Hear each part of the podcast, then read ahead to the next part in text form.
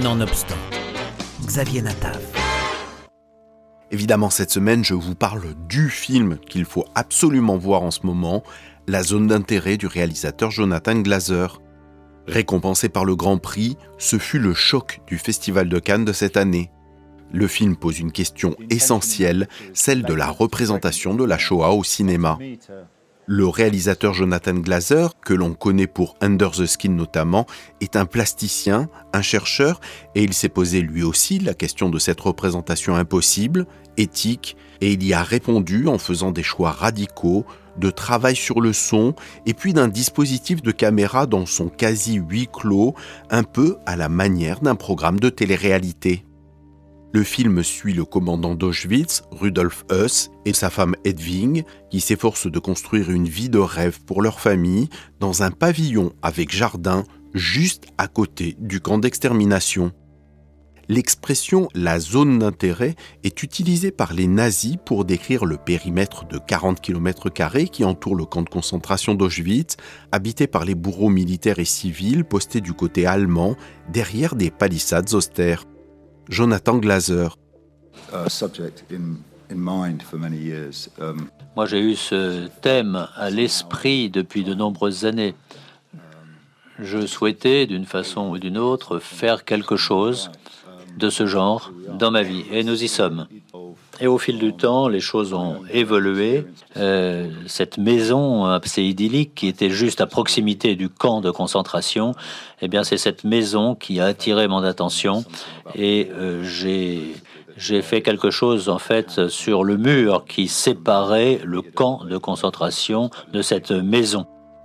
Les premières minutes du film plongent le spectateur devant un écran noir et une assourdissante musique lancinante et désagréable. C'est un peu un avertissement qu'on ne va pas tarder à interpréter. On ne verra rien du cauchemar, mais on entendra tout. Et puis nous découvrons une maison où tout respire l'ordre et le calme, la demeure de la famille Huss. Puis le malaise s'installe vite, très vite, et il ne nous quittera pas jusqu'à la fin du film.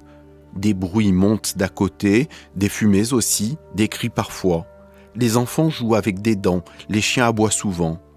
Au fil du film, les cris deviennent hurlements, les détonations gagnent en intensité sonore et la fumée du crématorium en épaisseur visuelle. Um, je me souviens d'une discussion avec mon père il y a quelques années lorsque je lui ai dit euh, que j'allais euh, aborder ce sujet. Et il m'a dit, mais pourquoi tu fais ça Laisse ce sujet pourrir par lui-même. Ça appartient au passé, c'est pas la peine d'en parler encore. En fait, je crois qu'il est important qu'on continue d'en parler et qu'on continue de, de se familiariser avec euh, ces événements tragiques. Ce qu'on a essayé de faire avec ce film,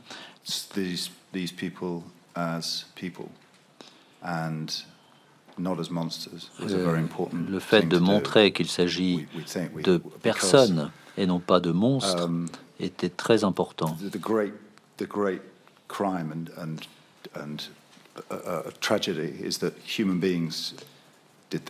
En fait, le, le crime absolu est que ce sont des êtres humains qui ont um, commis ces actes contre d'autres êtres humains.